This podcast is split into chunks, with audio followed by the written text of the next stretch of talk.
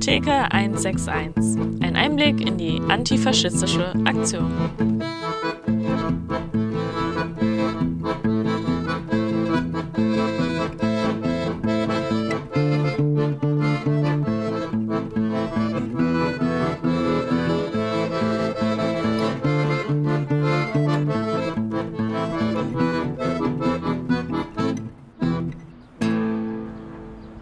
Einen schönen guten Tag, einen schönen guten Abend, eine gute Nacht, einen guten Morgen, zu welcher Tageszeit ihr euch das hier anhört. Vielen Dank, dass ihr es euch anhört. In unserer vierten Folge haben wir gleich zwei Leute bei uns an der Theke zu Gast. Und zwar den Mike und die Levia von der Partei Die Linke hier aus Hildesheim. Und die Umstände haben es uns ermöglicht, dass wir uns wirklich in einer Kneipe treffen konnten. Und ähm, genau, was dabei rumgekommen ist, erfahrt ihr jetzt. Ja, willkommen an der Theke 161. Schön, dass ihr es hergeschafft habt. Und ähm, vielleicht könnt ihr euch mal unseren ZuhörerInnen vorstellen, wie ihr seid, was ihr macht. Äh, ja, moin, ich bin Levia, ich bin 22 Jahre alt und ähm, ja, wohne hier in Hildesheim seit fünf Jahren. Bin vor zwei Jahren hier auch in die Partei Die Linke eingetreten und seitdem im Kreisvorstand und auch ein bisschen auf Landesebene ähm, in verschiedenen La Landesarbeitsgemeinschaften tätig und genau, bin heute dabei. Ja, ich bin Mike Brückner, 29 Jahre alt, ähm, nach Hildesheim gekommen für Studium und hier geblieben.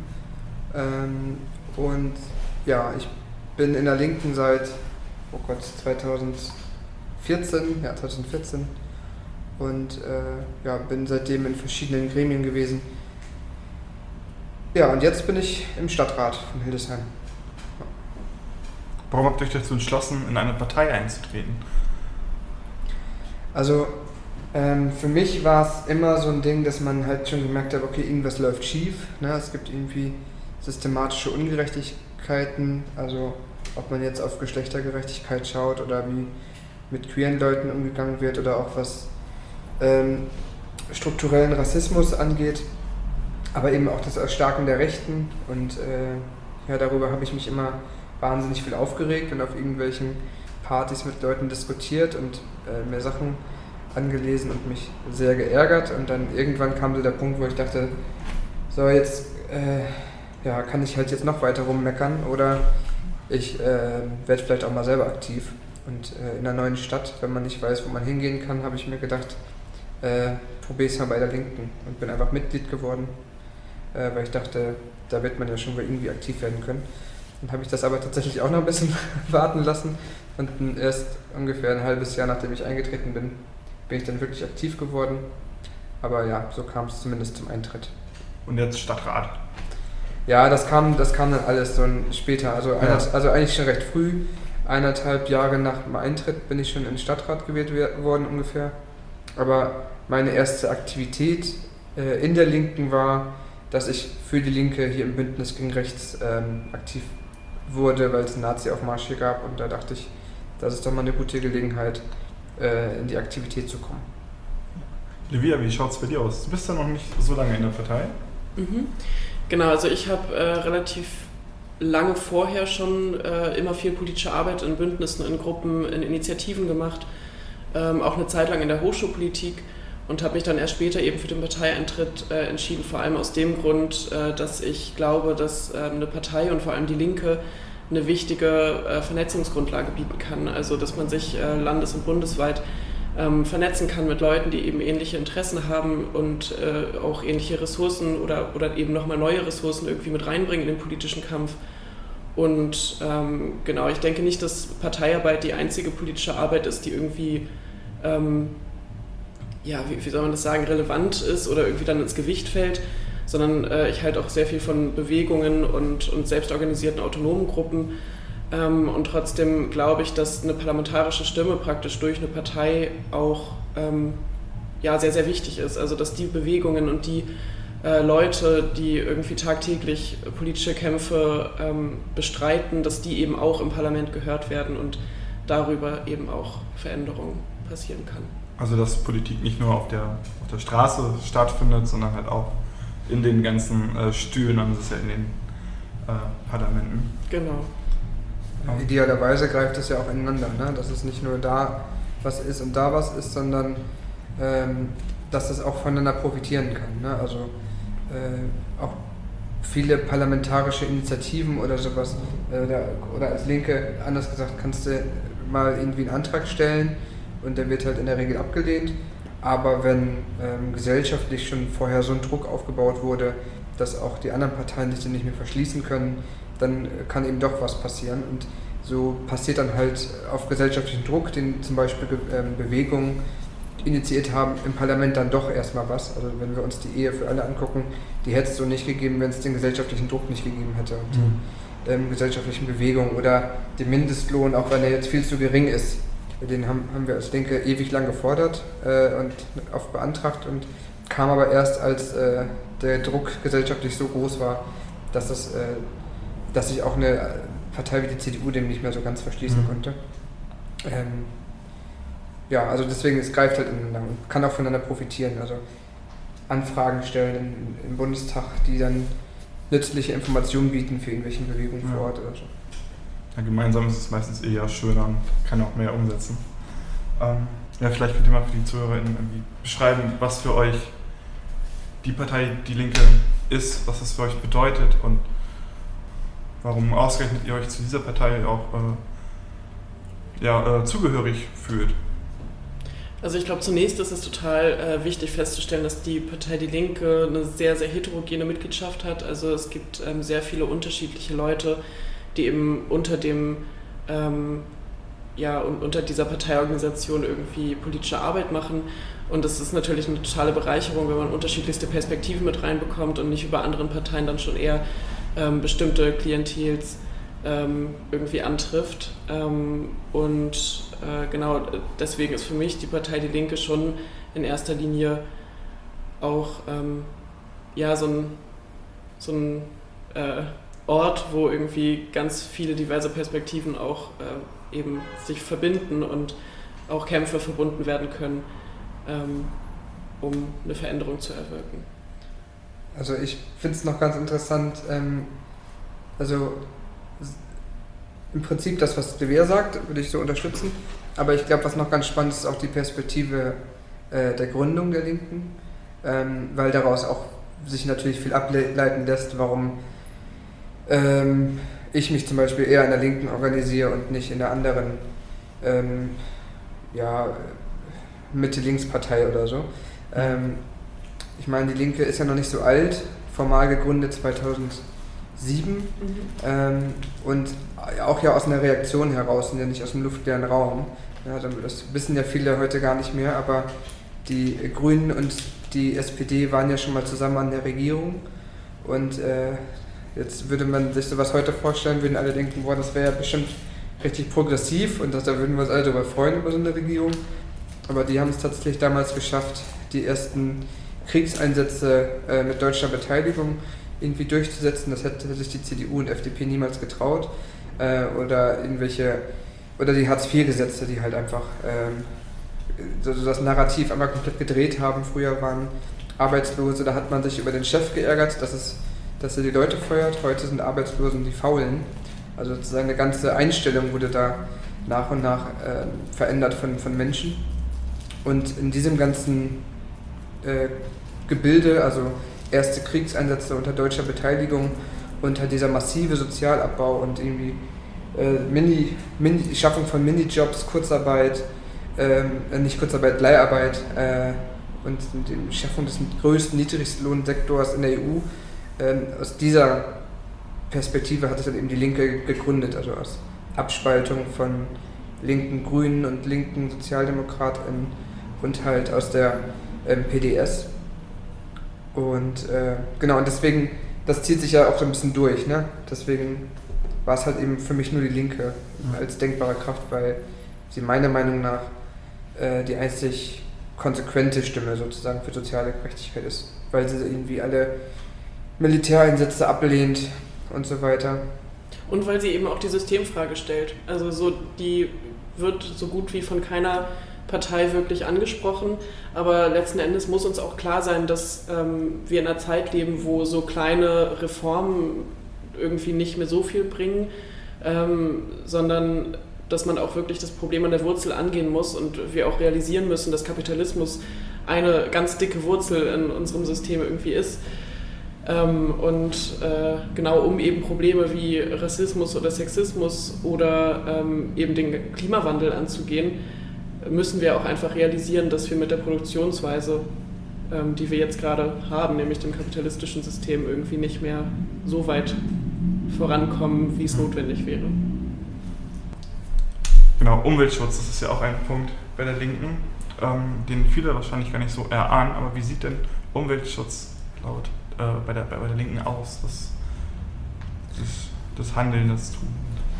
Ja. Also im Prinzip ähm, hat die Linke natürlich so ein kleines Problem. Ähm, also es ist nicht die Partei, mit der man das zuerst erwartet.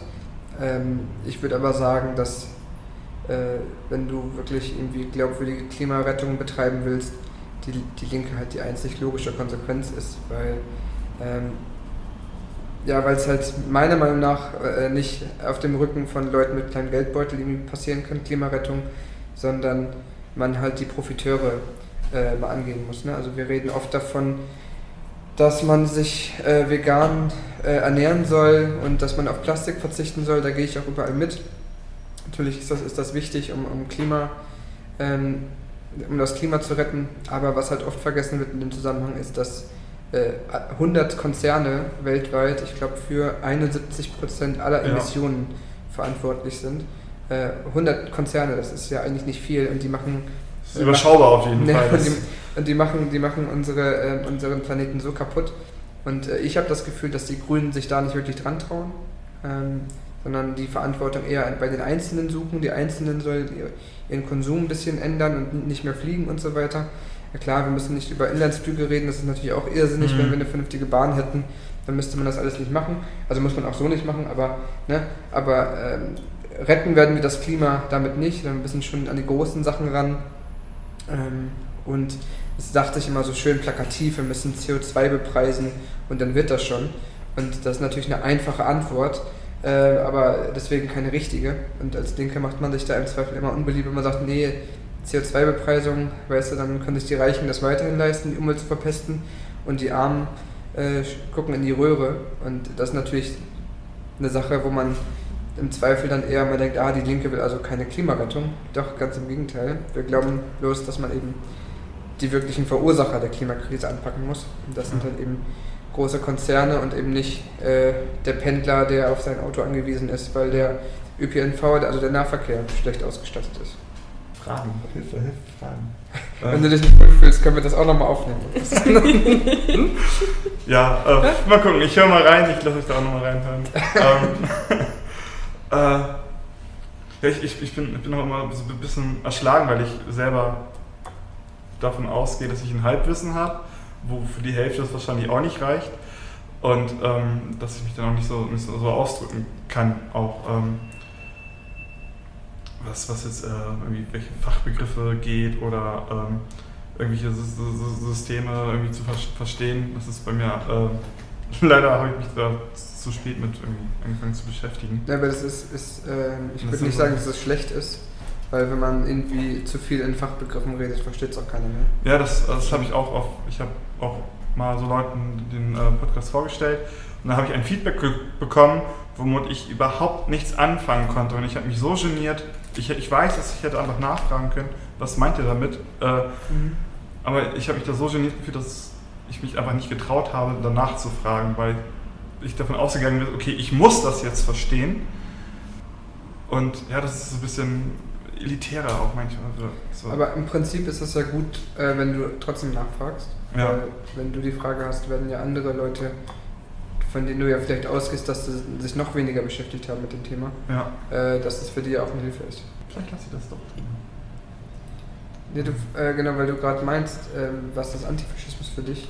Ähm, Stimmt, die Frage habe ich noch gar nicht gestellt. Ne? Die, die, die ich dachte, darum geht es heute. Ja, darum, darum, darum geht es auch. Äh, Aber mal eine kleine Abwechslung, dass das hier nicht immer so nach einem Skript oder so kommt. Oder können wir das gerne beantworten? Was ist Antifaschismus für euch?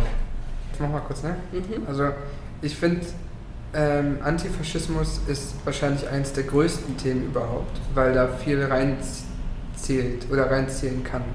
Die meisten denken wahrscheinlich bei Antifaschismus daran, dass ähm, irgendwie Nazis doof sind und dass man dagegen ist. Ähm, aber wenn man sich mal so ein bisschen fragt, was heißt das eigentlich? Warum ist man eigentlich gegen Nazis? Dann eröffnen sich da eigentlich richtig viele Sachen, ähm, die daraus resultieren. Also, wenn man sich alleine mal anguckt, okay, was vereint eigentlich alle Faschisten und Faschistinnen, also auf der ganzen Welt? Das sind eigentlich äh, Antifeminismus, ist meistens das allererste, was kommt, so, oder eine der ersten Sachen. Frauen zurück an Herd und queere Politik geht schon mal rein gar nicht und äh, die müssen auch ausgegrenzt werden. Dann Gewerkschaftsfeindlichkeit, also dass Arbeitnehmerinnenrechte geschliffen werden ohne Ende. Das heißt, äh, soziale Gerechtigkeit spielt bei Antifaschismus eine große Rolle. Ähm, naja, und äh, nicht jeder Faschismus, aber äh, die meisten schon, ähm, betreiben auch einen gewissen Marktradikalismus. Also dass, wenn du, Was wenn ist das? na, also Marktradikalismus bedeutet, dass alles dem Markt untergeordnet wird und dass möglichst viel, wenige Regeln für große Konzerne gelten. Und das kann man ja sich angucken bei Bolsonaro zum Beispiel äh, in Brasilien, der, ähm, von dem man ja eigentlich sagen kann, dass er ein faschistischer ähm, Präsident ist.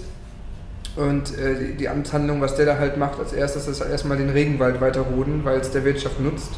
Äh, aber hat natürlich nichts mit Klimarettung zu tun. Und deswegen ähm, ist Antifaschismus halt mehr als einfach nur Nazis blöd zu finden, sondern es ist halt, geht auch um Klimagerechtigkeit, es geht um Feminismus, es geht um soziale Gerechtigkeit ähm, und halt so viel ähm, und natürlich auch Antirassismus und so weiter gegen Antisemitismus ähm, zu streiten und so weiter und so weiter. Ist halt einfach ein riesen Thema und äh, deswegen ist es auch so wichtig. Ja, ich würde das äh, komplett ähm, unterstützen, was Mike gesagt hat. Ich glaube, für mich ist halt ganz wichtig, ähm, so den antifaschistischen Kampf zu führen gegen faschistische Ideologien, die eben davon ausgehen, dass nicht alle Menschen das gleiche Recht auf ähm, ein, ja, ein schönes Leben haben praktisch. Also Ungleichberechtigung von verschiedenen Personengruppen, äh, gruppenbezogene Menschenfeindlichkeit ähm, und so weiter. Das äh, zählt alles praktisch für mich in faschistische Ideologien mit rein. Für mich bedeutet Antifaschismus und der antifaschistische Kampf einfach, äh, sich aufzulehnen gegen Gesellschaftsordnungen und, und ähm, Utopien von, ähm, von rechtsgesinnten Personen, die eben der Meinung sind, dass nicht alle Menschen das gleiche Recht aufs Leben haben. Und ähm, genau, das ist praktisch der Grund, weshalb ich mich auch äh, als Antifaschistin bezeichne, weil ich den Kampf einfach sehr wichtig finde und tagtäglich merke, wie notwendig er auch immer noch ist. Wie sieht denn dieser antifaschistische Kampf bei euch im Rahmen der Partei aus? Also zum Beispiel jetzt im, im Stadtrat. Ähm, naja, also im Prinzip ist ja, ist, ist ja jeder Kampf, der sich irgendwie für, also angelehnt an das, was die Will gesagt hat, ähm, gegen Ungerechtigkeit ähm, stellt und, und für die Gleichheit oder Gleichwertigkeit äh, aller Menschen eintritt, ja automatisch ein antifaschistischer Kampf. Aber wenn man es konkret machen will auf ähm, Nazis zum Beispiel, ähm, dann habe ich immer so ein konkretes Beispiel von dem letzten Nazi-Aufmarsch, der hier in Hildesheim war. Da äh, sind die Nazis durch die Hildesheimer Nordstadt marschiert. Das ist ein Stadtteil ähm, mit einer, äh, also wahrscheinlich mit in Hildesheim der größten Dichte an Menschen mit Migrationshintergrund. Und äh, der Nazi-Aufzug, also dazu sollte der Nazi-Aufmarsch auch noch ähm, an der Synagoge vorbei. Ähm, und das fand ich einfach so krass, dass die Stadtverwaltung da so wenig gegen macht. Und ich konnte das überhaupt nicht erklären, dass man dem von der Verwaltung her irgendwie nichts entgegenstellen kann, wenn man von anderen Städten hört, wo Nazi-Aufmärsche passieren, wo äh, die Nazis irgendwie klagen müssen, äh, um ihre Route durchzudrücken, während in Hildesheim sie die einfach kriegen. Das hat mich alles schon sehr verwundert. Und da äh, habe ich als ähm, Stadtratsmensch ähm, hier halt eine Akteneinsicht mal gefordert und mal geguckt, okay, wie sieht denn jetzt die Kommunikation aus zwischen Verwaltung und Nazis? Also was, ja. äh, was sagt oder was schreibt so ein Nazi an die Verwaltung und wie reagieren sie drauf und so weiter. Und ähm, ja, das ist natürlich schwer, das jetzt äh, in der Öffentlichkeit zu sagen. Nee, es ist nicht schwer, es ist nicht erlaubt. Ähm, Dann machen wir das auch nicht. Aber, nein, aber was ich, aber was ich ja. sagen kann, ist, dass man da deutlich hätte mehr machen können und müssen. Und ich gehe jetzt mal davon aus, dass äh, so Akteneinsicht wird nicht oft eingefordert. Hm. Ähm, aber jetzt wissen sie, dass ich im Zweifel nachgucke. Und das sorgt vielleicht dafür, dass beim nächsten Nazi-Aufmarsch die Verwaltung ähm, sich ein bisschen mehr Mühe gibt, vielleicht ähm, das den Nazis ein bisschen schwieriger zu machen. Ähm, jetzt ein größerer Nazi-Aufmarsch mit größerer Route ist jetzt gerade erstmal ausgeblieben, aber der nächste kommt und dann werden wir schauen, ob sich das Handeln der Verwaltung da geändert hat. Aber das meine ich auch. Ne? Also ähm, Druck aufbauen, nicht nur auf äh, Nazis, dass sie aufhören, Nazis zu sein, sondern dass man auch schaut, okay, wie gehen eigentlich andere Akteure in, um mit Nazis und haben wir da nicht auch vielleicht unsere Aufgabe dafür zu sorgen, dass andere Leute sich klarer positionieren äh, und, und zumindest ein bisschen mehr versuchen, äh, um den Nazis irgendwas entgegenzusetzen. Hm. Ich glaube, außerhalb der Parlamente ist es aber auch wichtig, dass die äh, Partei Die Linke sich eben ähm, immer wieder und kontinuierlich auch antifaschistisch positioniert. Dazu zählt für mich aber vor allem eben außerhalb der Parlamente dann Vernetzung mit Bündnissen und auch, ähm, dass man äh, auch Ressourcen teilt mit Bündnissen und Gruppen, die politische Arbeit machen. Ähm, aber vor allem verstehe ich auch die Partei als ähm, Ort der politischen Bildung. Also Mike hatte gerade eben gesagt, dass man irgendwie Nazis dazu bringt, dann nicht mehr Nazi zu sein. Das ist jetzt erstmal eine ganz ferne Utopie in den meisten Fällen. Und trotzdem glaube ich, dass wir durch politische Bildung irgendwie Leute sensibilisieren können, eben nicht in rechte Strukturen abzurutschen oder ähm, nicht bestimmtes Gedankengut ähm, als glaubhaft zu empfinden. Und äh, da stehen Parteien in meinen Augen auf jeden Fall in der Verantwortung, eben für unser gesellschaftliches Zusammenleben auch äh, Verantwortung zu übernehmen und äh, Bildungsangebote zu machen, wie funktioniert unsere Demokratie und äh, wie kann man sich einbringen ähm, und weshalb muss man jetzt halt kein rechter Dulli werden. So. Ja, also die Leute vielleicht auch schon vorher abzuholen, dass sie viele, also ich kenne jetzt nicht so viele Nazis, aber ich glaube, bei, bei den meisten ist es so, dass sie halt Anschluss suchen, dass sie halt irgendwie ausgegrenzt werden und dann das leider dann in diesen anderen äh, Lagern, sag ich mal, finden. Genau, es gibt, es gibt ganz, ganz viele unterschiedliche Gründe natürlich, weshalb Menschen sich ähm, der rechtsradikalen Szene anschließen. Ähm, aber unser Punkt ist es praktisch einzugreifen, sowohl bei den Leuten, die gefährdet sind, eben in so ein Milieu irgendwie einzutauchen, ähm, aber äh, auch eben die Leute ähm, ja, politisch zu bilden und weiterzubilden, ähm, die irgendwie unbetroffen sind und die sich irgendwie als die sogenannte Mitte der Gesellschaft verstehen, ähm, weil ich glaube, auch, auch für diese Leute ist es eben wichtig, dass sie ähm, sich bewusst machen und sich bewusst darüber werden, dass sie eben antifaschistisch ähm, sein müssen. Also wir können es uns in unserer Gesellschaft nicht leisten, dass irgendwie der Kampf ähm, gegen Faschismus eine Nischentätigkeit ist in der politischen Arbeit, sondern wir müssen dafür sorgen, dass das eine gesellschaftliche Verantwortung ist, die auch als solche begriffen wird und auch als solche irgendwie ähm, ja, dann eben wahrgenommen wird. Mike, du hast ja gerade vorhin schon angesprochen, dass so Anträge, wenn die dann von der Linken kommen, meistens sofort irgendwie abgelehnt werden. Trefft ihr auch noch auf, auf andere Probleme bei der politischen Arbeit, dass euch irgendwelche Steine in den Weg gelegt werden? Oder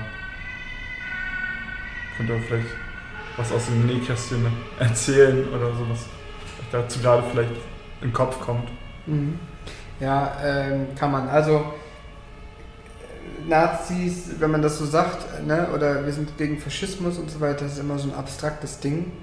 Ähm, aber wir haben es ja auch selbst in Kommunalparlamenten mit Kräften zu tun, die gar keinen Kontakt scheuen mit äh, stadtbekannten Nazis. So.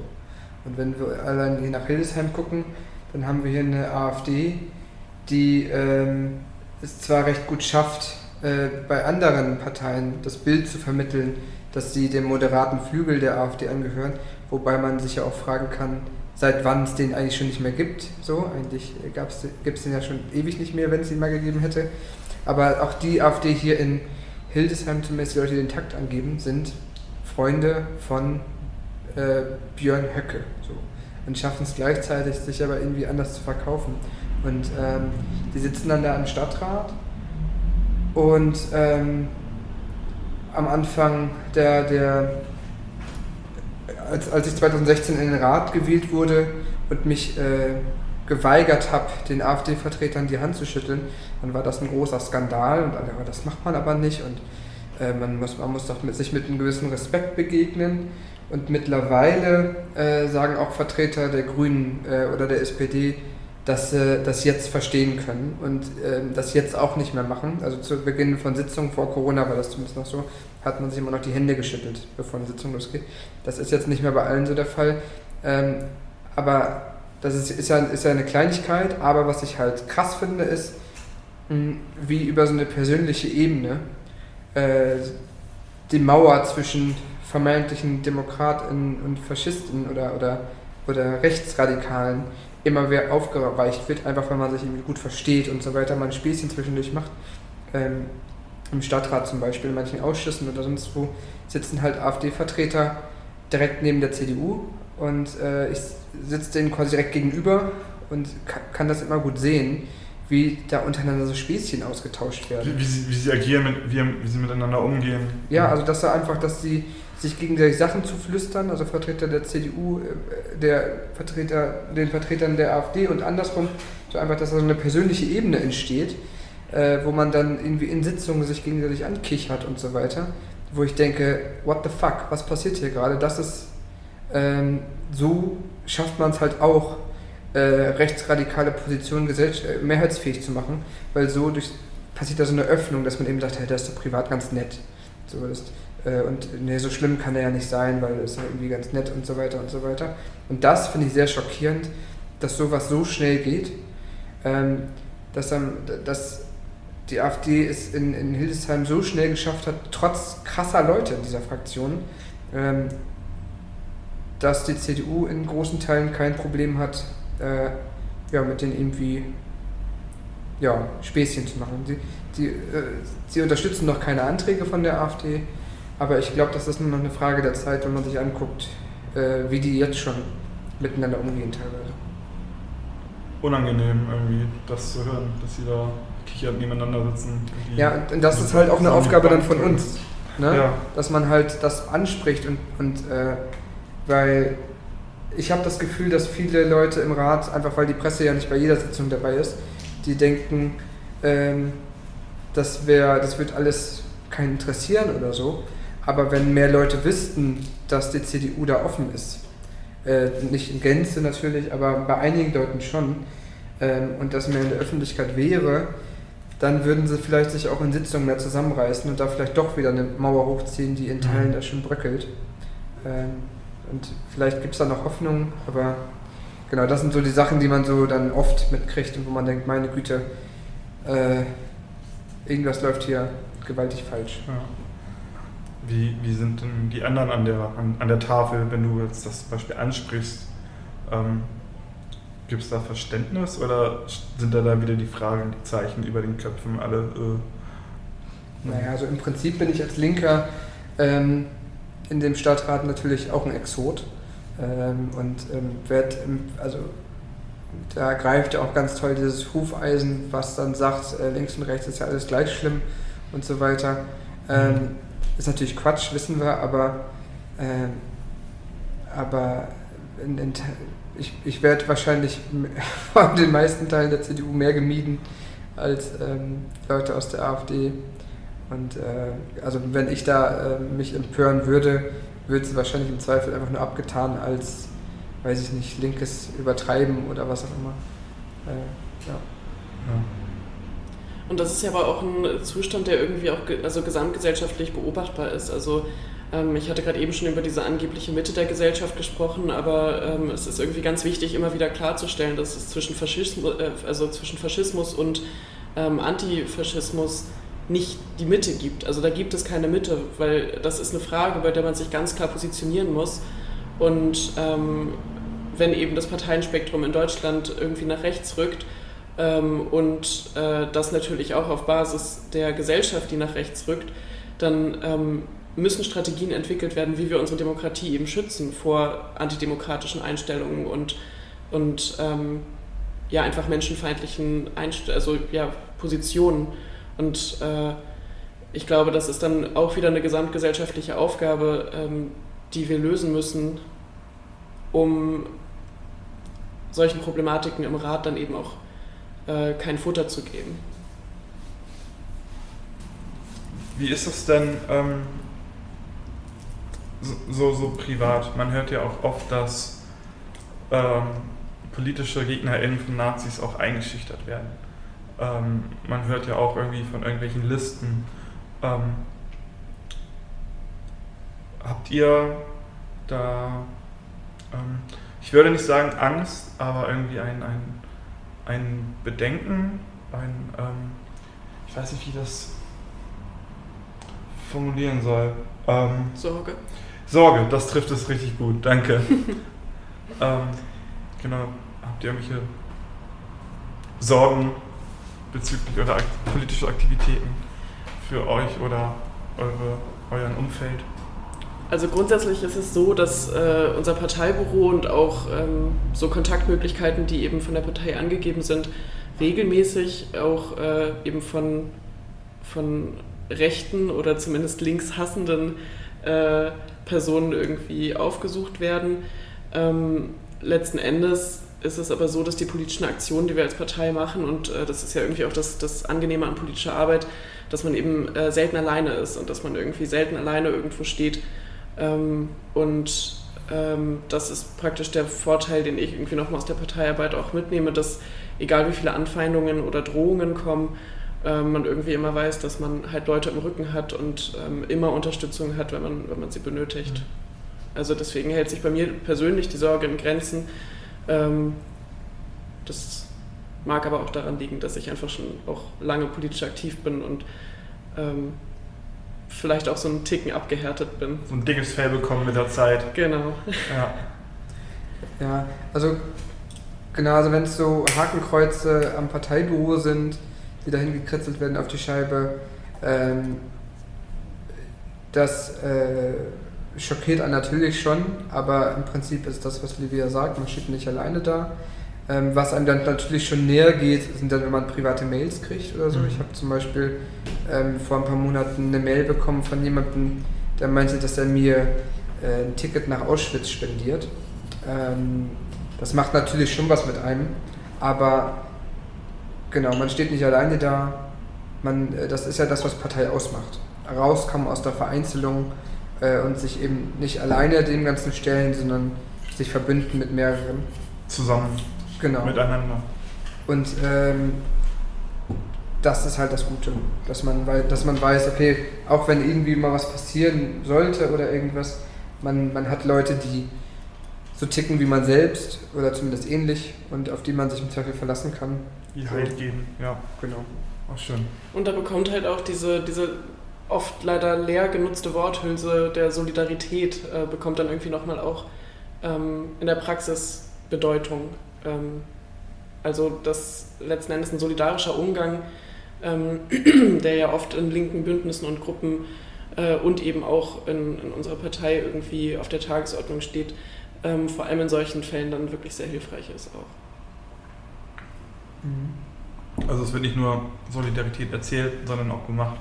Na, also es wird ja oft ähm, so das Bild von der zerstrittenen Linken ähm, beschrieben und mhm. klar haben wir auch in der Linken viele Sachen, über die wir streiten. Ne? Also wir sind halt eine Partei voller Leute, also ich sag mal voller, voller ExpertInnen ähm, und, und, jede Person weiß natürlich jetzt genau, wie es richtig geht und dann ja. äh, tragen wir solche Sachen natürlich im Zweifel auch bundesweit über die, über die Presse aus, während andere Parteien sich dann noch ein bisschen besser zusammenreißen können. Ähm, aber was halt immer klar ist und worauf man sich immer verlassen kann, ist, wenn äh, eine Person von Rechten bedroht wird, angegriffen wird oder was auch immer, dann äh, steht man sich bei. Dann ist äh, egal, ob, ob, man jetzt in irgendeiner Detailfrage oder so äh, sich nicht gut versteht, sondern dann ist halt klar, da kann ich mich auf die Leute verlassen. Also auch Leute vielleicht innerhalb der Partei, äh, mit denen ich jetzt nicht bei, bei allen Punkten übereinstimme und wo ich sonst mich leidenschaftlich mit streiten würde, äh, wüsste ich, ich könnte mich aber auf die verlassen, äh, wenn es darauf ankommt. So. Richtig, und das, das Ganze zählt halt eben auch nicht nur für Gewalt von rechts, sondern ähm, darüber lässt sich jetzt streiten, ob das vielleicht dann die gleiche Richtung ist, aber äh, auch was staatliche Repression angeht natürlich. Ähm, weil politische Aktionen, ähm, vor allem progressive politische Aktionen, ähm, ja, laufen einfach immer Gefahr, eben auch staatlich äh, irgendwie eingegrenzt zu werden oder irgendwie äh, mit Repression belegt zu werden. Und ähm, für diese Fälle ist es einfach sehr, sehr gut und, und ähm, schön zu wissen, dass man eben wirklich einfach Leute hat, auf die man sich dann verlassen kann. Geil. Ja, uff. Und Fragen neigen sich dem Ende. Ähm, liegt euch noch irgendwas auf dem Herzen, was ihr vielleicht noch loswerden möchtet oder was vielleicht noch gesagt werden sollte? Ja, also ich glaube, was immer gut ist, ist, wenn man sich selbst irgendwie aus der Vereinzelung rausholt. Ne? Also irgendwie für sich selbst antifaschistisch zu sein, ist immer ganz nett, aber ähm, am besten ist es schon, wenn man sich zusammenschließt. Das muss nicht in der Partei sein, äh, das kann auch in einer anderen Gruppe sein oder in was auch immer oder in einem, in einem Verein. Aber ja, aus der Vereinzelung rauskommen, sich zusammenschließen, ähm, ist auf jeden Fall eine gute Sache. Auch damit man einen Ort hat, in dem man sich auskotzen kann, äh, weil ähm, Faschismus, faschistische Meinung oder Ideologie ist nicht irgendwas Abstraktes, was man irgendwo mal gelesen hat, sondern das gibt es halt auch in der eigenen Familie, äh, wenn man Pech hat. Ähm, und sonst wo, vielleicht auf der Arbeit. Und da ist es gut, wenn man irgendwo einen Ort hat, wo man äh, ja, sich gegenseitig den Rücken stärken kann und weiß, äh, es gibt auf jeden Fall einen Ort, wo ich mich auskotzen kann. Ja. Und äh, genau, weil alleine äh, dagegen anzukommen, das ist, glaube ich, auf die Dauer sehr ungesund. Hm.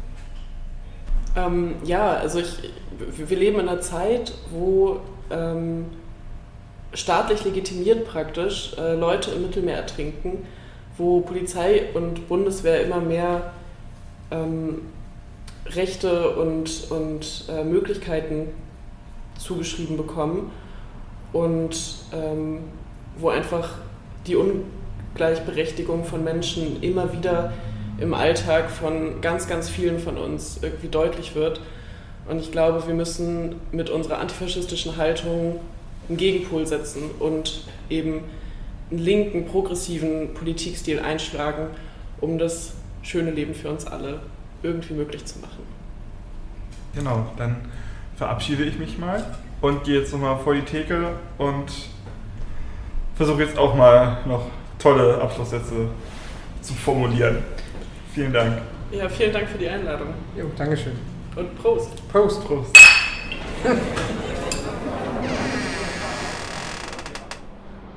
so, jetzt darf ich hier noch ein paar abschließende Worte finden. Das ist echt schwierig. Ich möchte mich auf jeden Fall erstmal bei unseren Gästinnen bedanken, beim äh, Levia und Mike, dass ihr uns einen Einblick in eure Arbeit gegeben habt. Mir hat es wieder gezeigt, wie wichtig es doch ist, zusammenzuarbeiten. Sei es auf der Straße, sei es in, in einem Parlament oder anderswo. Ähm, haltet zusammen, bildet Banden, äh, organisiert euch, tauscht euch aus und seid füreinander da. Wir von der Theke wissen selber, wie wichtig doch eine Teamarbeit ist. Und umso trauriger finden wir es, euch heute mitteilen zu müssen, dass diese Folge vorerst unsere letzte Episode war der TK 161. Danke für alle, die eingeschaltet haben und danke auch an alle, die zu Gast waren. Wir machen erstmal eine unbestimmte Pause und hoffentlich hört man sich mal wieder. Ciao. TK 161. Ein Einblick in die antifaschistische Aktion.